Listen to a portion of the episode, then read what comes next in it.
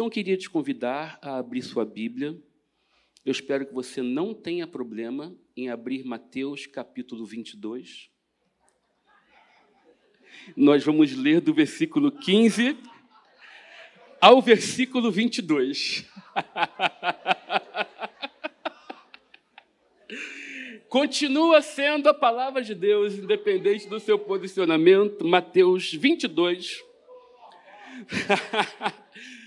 do versículo 15 ao versículo 22, a palavra de Deus nos diz assim: Então os fariseus se retiraram e consultaram entre si como surpreenderiam Jesus em alguma palavra.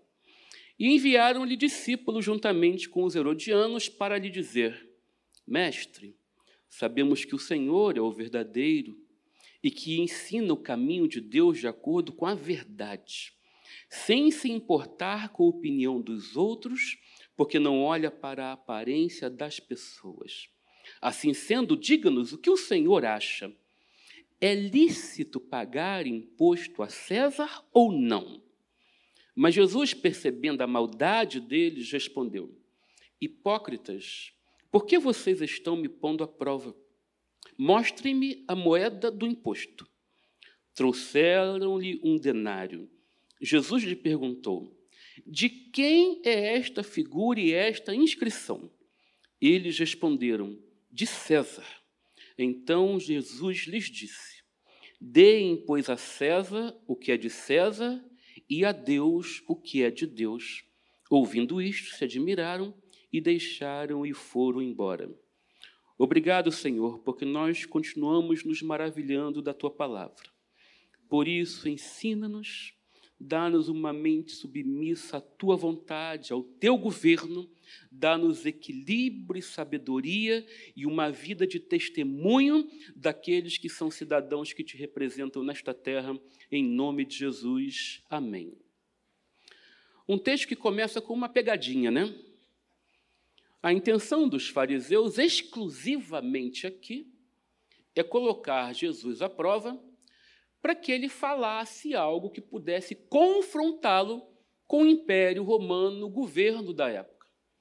Antes de fazer a provocação, eles fazem a bajulação. É por isso que é necessário dar honra a quem tem honra. É bom elogiar a quem faz alguma coisa que é digna de elogio, mas nós devemos nos preocupar com a bajulação. Por sinal, um grande instrumento político.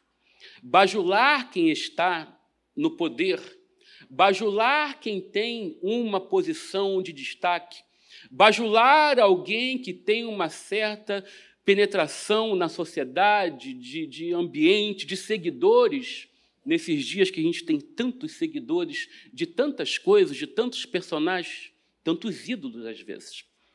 Para provocar Jesus, eles começam passando mel sobre Jesus. Ora, mestre, tu que ensinas exclusivamente a verdade, tu que não se importa com a aparência, que a todos observa e trata e ama da mesma forma, diz uma coisa cá para gente, mestre é lícito dar imposto a César?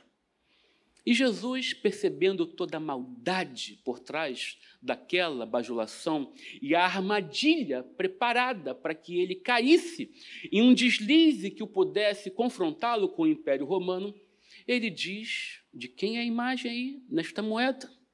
De César? Então dá, pois, a César o que é de César mas dai a Deus o que é de Deus. Três personagens aqui nós temos o cidadão. O cidadão que paga os seus impostos, ou pelo menos deveria pagar os seus impostos. O cidadão que tem suas obrigações legais, morais diante da sociedade. O cidadão que é regido por leis, e muitas vezes nós devemos lembrar que as leis são necessárias para que a sociedade conviva em harmonia. Se você não lembra disso, traz à memória o que foi o estado do Espírito Santo quando a polícia militar entrou em greve. O caos que se transformou um lugar quando havia ausência de alguém que pudesse cumprir a lei. Nós precisamos da lei para viver em paz em sociedade. Cidadão tem os seus deveres, independente da fé que professa. Que professa. Nós temos deveres e direitos diante da lei e diante da sociedade. Temos aqui também a figura do governo, aqui representada pelo imperador romano César, e que hoje é representada por tantos legisladores, por tantos governadores no nosso país, governos que devem, independente da sua origem partidária, independente da sua linha de atuação, governos que são eleitos para atuar em favor do bem-estar comum. A função obrigatória de um governo eleito pelo povo é fazer com que, através da sua política, através das suas ações, este povo viva em paz e harmonia e segurança. É a função do governante, independente quem ele é e aonde ele esteja. Ora, se esta é a função do cidadão e se esta é a função do governante, por que muitas vezes tanto a sociedade quanto os governos vão mal? É um parâmetro muito simples de se aplicar. Alguém aqui já morou em uma boa cidade do interior ou do exterior? Quem aqui conhece de perto uma boa cidade do interior ou do exterior, sabe a diferença que faz não apenas ter bons governantes.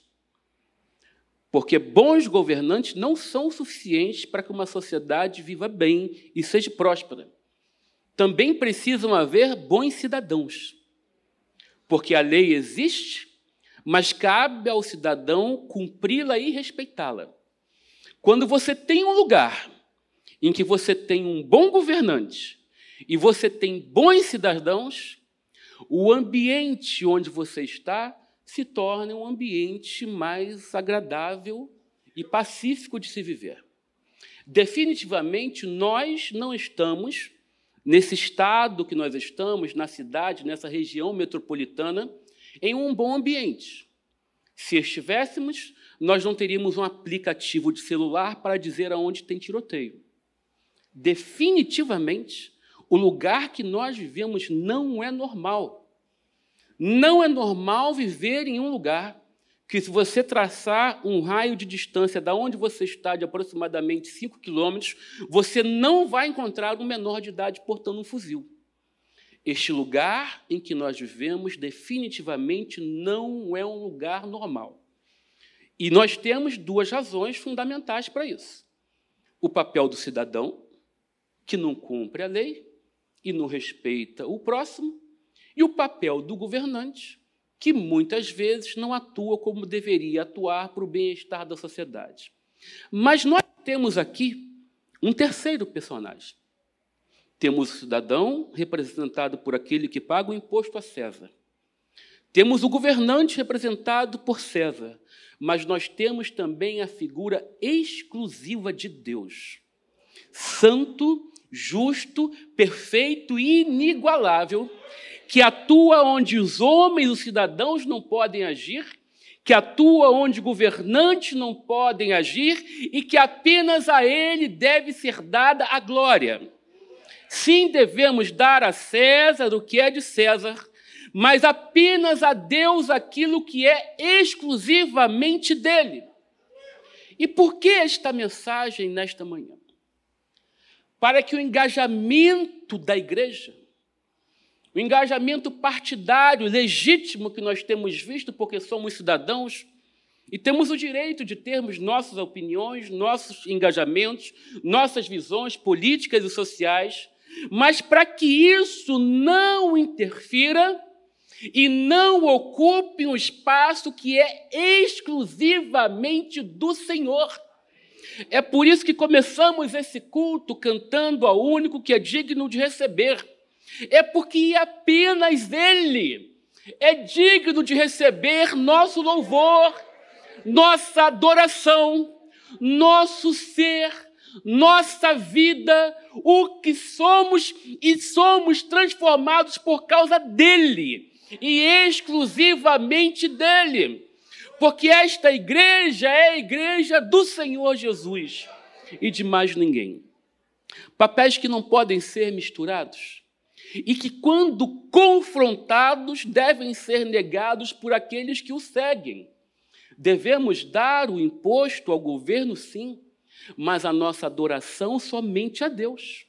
Foi isso que fizeram Sadraque, Mesaque e Abidinego quando foram confrontados para adorar a estátua de ouro feita por Nabucodonosor ainda sob o risco de serem lançados em fornalha, eles se recusaram porque a adoração só pode ser prestada a Deus. Olha o que o texto de Daniel 3,17 nos diz, respondendo a Nabucodonosor: se o nosso Deus, a quem servirmos, quiser livrar-nos, ele nos livrará da fornalha de fogo ardente das suas mãos, ó Rei. E mesmo que ele não nos livre, fique sabendo, ó Rei, que não prestaremos culto aos seus deuses, nem adoraremos a imagem de ouro que o Senhor levantou.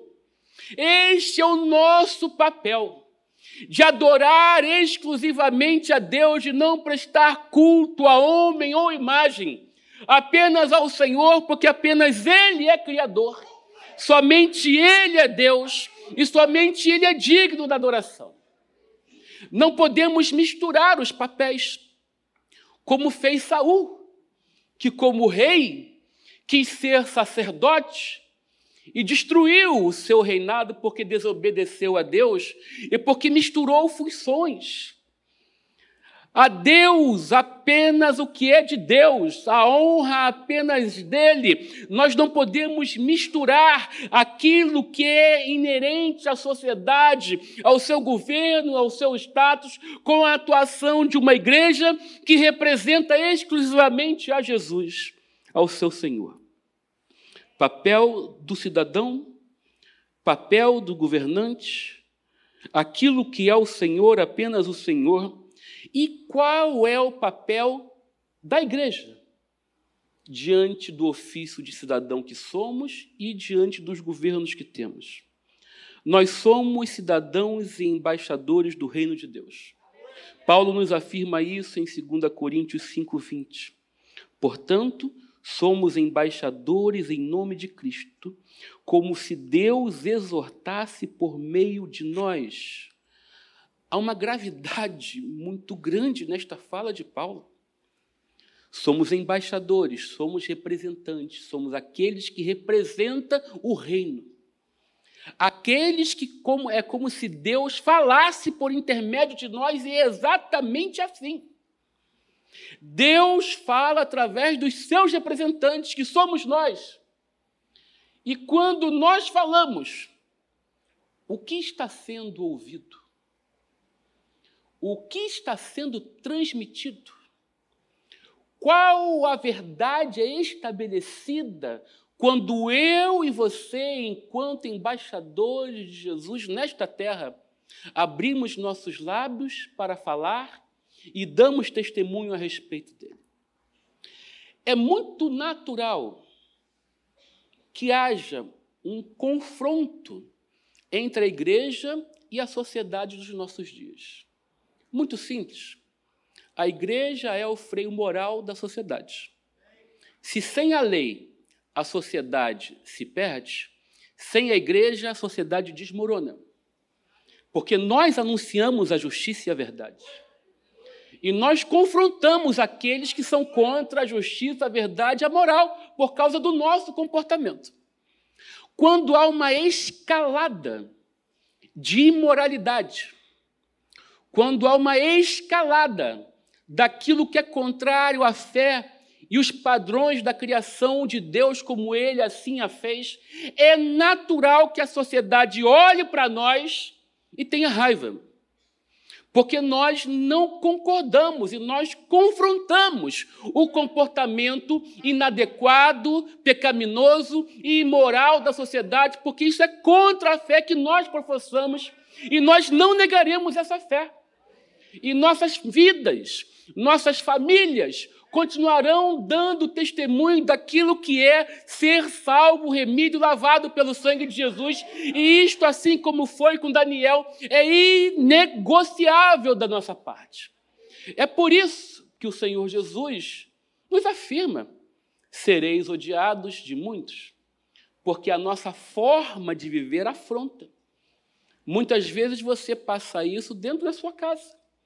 Quando você tem familiares não crentes e eles querem fazer algum evento, ou fazem uma festa, ou um churrasco familiar, você deve participar, você não deve ser antipático, mas a simples presença sua ali incomoda, porque você freia o palavreado, porque você freia as atitudes, a sua presença incomoda, porque o Espírito de Deus que habita em você denuncia o pecado, ainda que você não fale, porque você é luz e você está levando luz nas trevas. Existiu um momento que precipitou a reforma protestante, em que a igreja perdeu a noção do que era igreja e o que era Estado a igreja se misturou com o Estado e tomou forma de Estado. Nós vemos imediatamente após a morte de Jesus que a igreja primitiva está em Jerusalém. Recebe o Espírito Santo. Esta igreja que está em Jerusalém, ela agora vai até os confins da terra. E essa igreja, à luz do trabalho missionário, da palavra da verdade, do nome de Jesus, ela cresce. Mas essa igreja também é perseguida. Ao longo de algumas décadas, de alguns séculos, a igreja foi ferozmente perseguida por imperadores romanos. Primeiro por Nero, mas por alguns outros. Tito, Trajano, Severo, Diocleciano, que fez uma das maiores perseguições contra a igreja, assassinando, queimando vivo, jogando nas plateias para, os animais os traçarem vivos.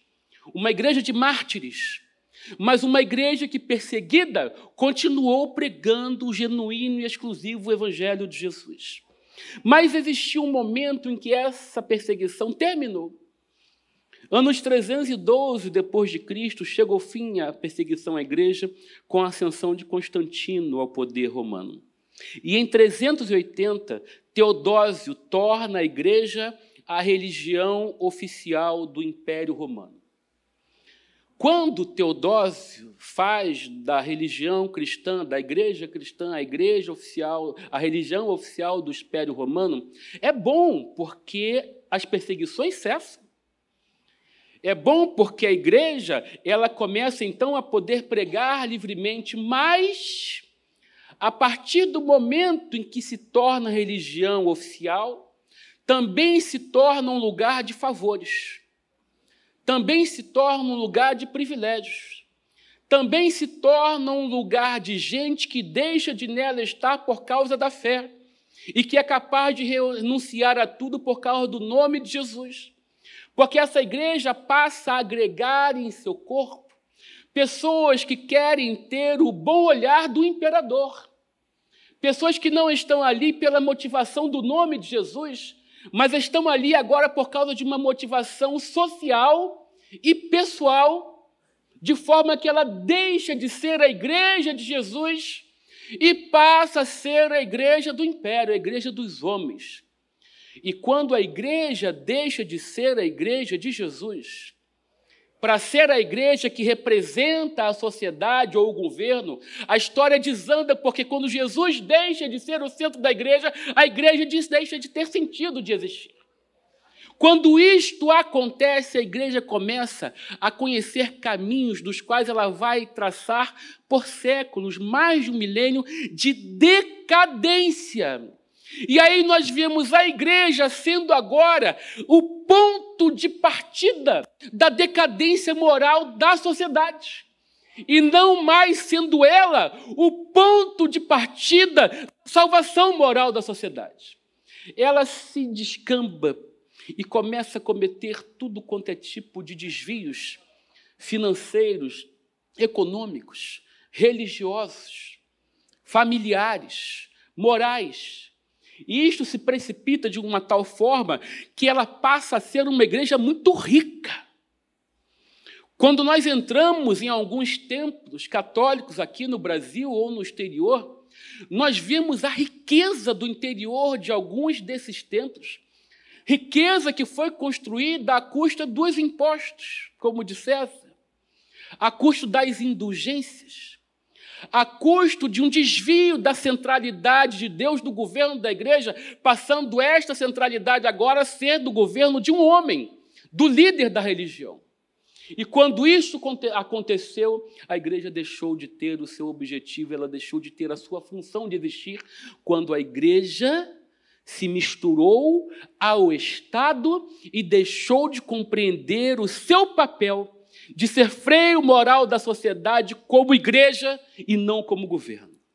E é por isso que nós vemos, então, no dia 31 de outubro de 1517, Lutero, chamado por Deus e à luz da palavra, levantar aquilo que foi chamado de reforma protestante para trazer a igreja de volta à centralidade da pessoa de Jesus.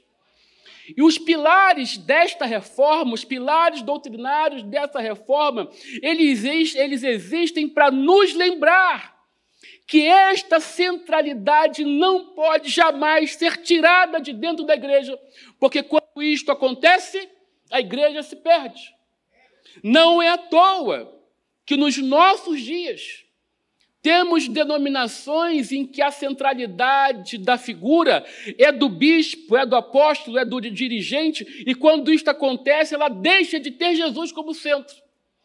E ela deixa de seguir a Jesus para seguir homens que não podem ser seguidos por melhor que eles sejam.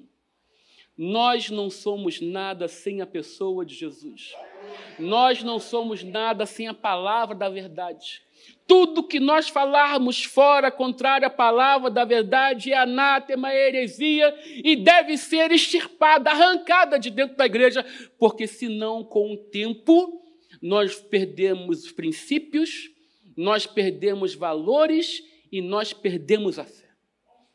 E esses pilares da igreja, dessa reforma, são aqueles que nós conhecemos tão bem, mas que precisamos lembrar. Solo Cristo, apenas Cristo.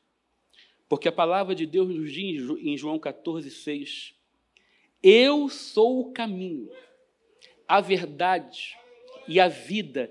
Ninguém vem ao Pai senão por mim, é apenas Jesus, é apenas o seu nome, não há pastor, não há bispo, não há apóstolo, não há papa, não há entidade, não há homem que possa usurpar este lugar que é exclusivamente de Jesus, porque é o nome dele que mortos ressuscitam.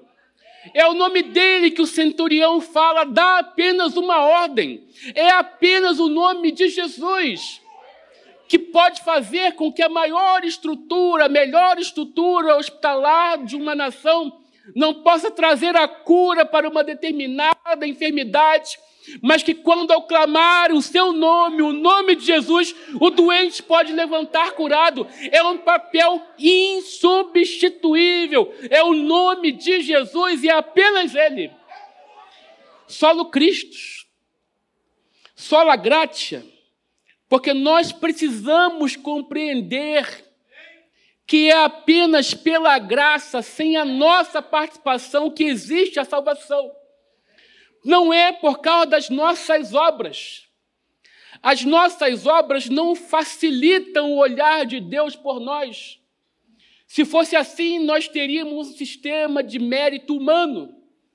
E os sistemas de mérito humano falham porque nós temos as nossas inclinações, nós temos os nossos olhares, as nossas interpretações.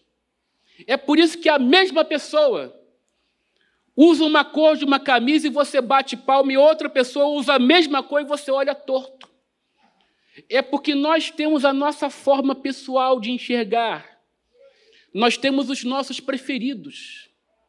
É por isso que esse sistema, se for humano, ele é falho. É por isso que é apenas a graça de Jesus nos salva. É porque ela é igual. é porque ela enxerga a todos da mesma forma, é porque ela dá oportunidade para o general do exército, mas ela também dá oportunidade para o ladrão da cruz. É apenas Jesus. Não pode ser nós, porque se for por nós, talvez algumas pessoas não teriam o benefício de poder crer e entrar nos céus. Porque nós temos a nossa justiça, e a nossa justiça algumas vezes nos faz nos indignarmos contra determinadas pessoas e cidadãos. Mas mesmo a nossa indignação contra alguém, contra o malfeitor, não o exclui de ser alvo da graça de Jesus. Goste você ou não. Porque a graça é para o miserável, assim como foi para mim, assim como foi para você. Sola fide, nós somos justificados por intermédio da fé. Paulo nos afirma em Romanos o texto que tocou no coração de Lutero, porque a justiça de Deus se revela no Evangelho de fé em fé, como está escrito: o justo viverá pela fé. Paulo, ainda aos Romanos, no capítulo 5, justificados, pois, mediante a fé, temos paz com Deus por meio do Senhor Jesus Cristo. O único meio possível de satisfazer a perfeita justiça de Deus é a fé em Jesus. Sem fé é impossível agradar a Deus. A fé nos leva a crer. Nós cantamos. A fé nos leva a confiar. E sem fé é impossível agradar a Deus, porque a fé nos leva a depender. A fé nos leva a reconhecer a pessoa de Jesus como Senhor e Salvador das nossas vidas, e quando nós fazemos isto, nós não abrimos espaço para que possamos confiar mais em governantes do que em Deus. A igreja não pode deixar de olhar para a pessoa de Deus como seu Senhor e aquele de quem nós dependemos, independente dos governos. Porque governos podem dar segurança pública, mas livramentos só pode dar o Senhor. Porque, como Daniel falou, ainda que ele não me livre da fornalha, eu não o negarei. E é por isso que as nossas expectativas precisam estar centradas na pessoa dele, exclusivamente dele, o nome de Jesus em quem cremos pela fé. Só a Escritura. Paulo escrevendo a Timóteo, na segunda carta, 3,16, toda a Escritura é inspirada por Deus, útil para o ensino, para a repreensão, para a correção, para a educação na justiça. A Bíblia, apenas ela, é a nossa única regra de fé e prática. A Bíblia, a palavra de Deus, é sim inerrante. A Bíblia é a palavra de Deus e ela não precisa da nossa avaliação para ser reinterpretada. Ela é o que é, porque ela atravessou milênios. Ela atravessou nações inimigas governando a nação de Israel, oprimindo Israel, passou por impérios, passou por todo o período da igreja medieval, onde a nação, onde as pessoas não tinham acesso à leitura, para que elas não pudessem ter o conhecimento daquilo que era a palavra de Deus. Durante todos esses séculos, milênios, a Bíblia Sagrada enfrentou e atravessou resistências por causa de homens que não suportam a verdade, mas ela chegou até nós exatamente da forma como ela está hoje. E ela não precisa de remendo ela não precisa de nova interpretação, ela é exclusivamente a palavra de Deus e ela está aqui acessível para que eu e você possamos nos alimentar dela, possamos ter firmeza espiritual, possamos ter um caráter íntegro, porque tudo aquilo que eu preciso saber a respeito de Deus está aqui, não está no YouTube, não está em influenciadores não está em persuadores, ela está aqui na palavra de Deus. Nós não precisamos de ninguém para nos fazer interpretar de uma forma diferente aquilo que Deus quis chegasse para mim e para você, exatamente como está neste texto, mesmo depois de tantos milênios. A Bíblia, somente ela, Nós não precisamos de outra fonte de inspiração. E, finalmente, só lhe deu glória. Isaías 42, 8 nos afirma: Eu sou o Senhor. Este é o meu nome. Não darei a mais ninguém a minha glória, a minha, nem a minha honra, as imagens de escultura. A glória pertence somente a Deus. É apenas a Ele que devemos nos render. Apenas Ele deve ser digno da nossa adoração. E isso, meus irmãos e irmãs, é manifestado através da forma que nós vivemos. Ela não é manifestada através do testemunho que damos no templo. Ela é manifestada através do tempo que nós dedicamos a Ele. Ela é manifestada através da obediência que prestamos a Ele ela é manifestada através da reverência, do culto que nós prestamos a Ele. Ela é manifestada através de uma adoração constante que está em nós, onde nós estivermos. Esta glória, que pertence somente a Deus, não pode ser dividida com homens. Sejam líderes religiosos, sejam governantes, a glória é apenas dele. O Salvador é apenas Ele. O redentor, aquele que cuida da nossa sorte, da nossa vida, e é apenas Ele. Por isso, glória e adoração somente a Ele.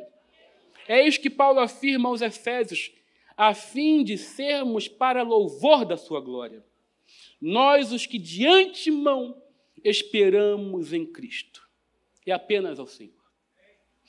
Dai a César o que é de César, mas dai a Deus o que é de Deus cidadãos, nós precisamos ser os melhores cidadãos que pisam nesta terra. Se nós não formos estes cidadãos, alguma coisa está errada com a fé que nós afirmamos professar. Porque esta fé em Jesus que a igreja afirma professar precisa nos levar, enquanto cidadãos, a sermos exemplo de caráter, de moral, de comportamento, de conduta ilibada, de pessoas que olham para nós e não têm acusação a fazer contra nós, porque nós somos embaixadores do reino, porque nós somos cidadãos dos céus. E se isso não influencia o meu e o seu comportamento, alguma coisa está errada na fé que professamos. Precisamos, sim, ser cidadãos, os melhores cidadãos desta terra, porque nos céus nós já seremos outro corpo, nós já estaremos regenerados. Precisamos sim ter uma consciência política para orar pelos nossos governantes, não apenas no dia da eleição, para orar pela cidade onde nós estamos, para que a presença de Deus nela transforme essa sociedade. Porque governos podem dar educação, governos podem dar saúde, Governos podem dar segurança, mas transformar caráter é apenas o nome de Jesus. Nós precisamos trazer para a igreja novamente aquilo que é a, a função exclusivamente dela, que é pregar o nome de Jesus, que salva, cura e liberta e perdoa pecados. Somos cidadãos daqui, precisamos ser os melhores. Enquanto igreja, precisamos influenciar a sociedade espalhando amor ao invés de raiva, espalhando perdão ao invés de ódio. A igreja não pode ser um lugar onde o ódio, onde o conflito é reconhecido, porque o nosso confronto e o nosso conflito é com o pecado, não é com pessoas. Enquanto estamos aqui, precisamos orar pela cidade. Paz para a cidade, paz para a nação, porque é das nossas vozes que vem o verdadeiro louvor e a adoração ao Senhor, e é as nossas orações feitas em nome de Jesus que serão atendidas para transformar este lugar. Enquanto igreja, nós não podemos anular a nossa fé, entregando a homens aquilo que pertence exclusivamente ao Senhor. Nós somos igrejas de Jesus. Nós não somos partido político. Nós não somos parte da sociedade que milita sociologicamente ou filosoficamente levantando uma bandeira. A nossa bandeira é o Evangelho, é o nome de Jesus, é a paz que apenas Cristo pode dar.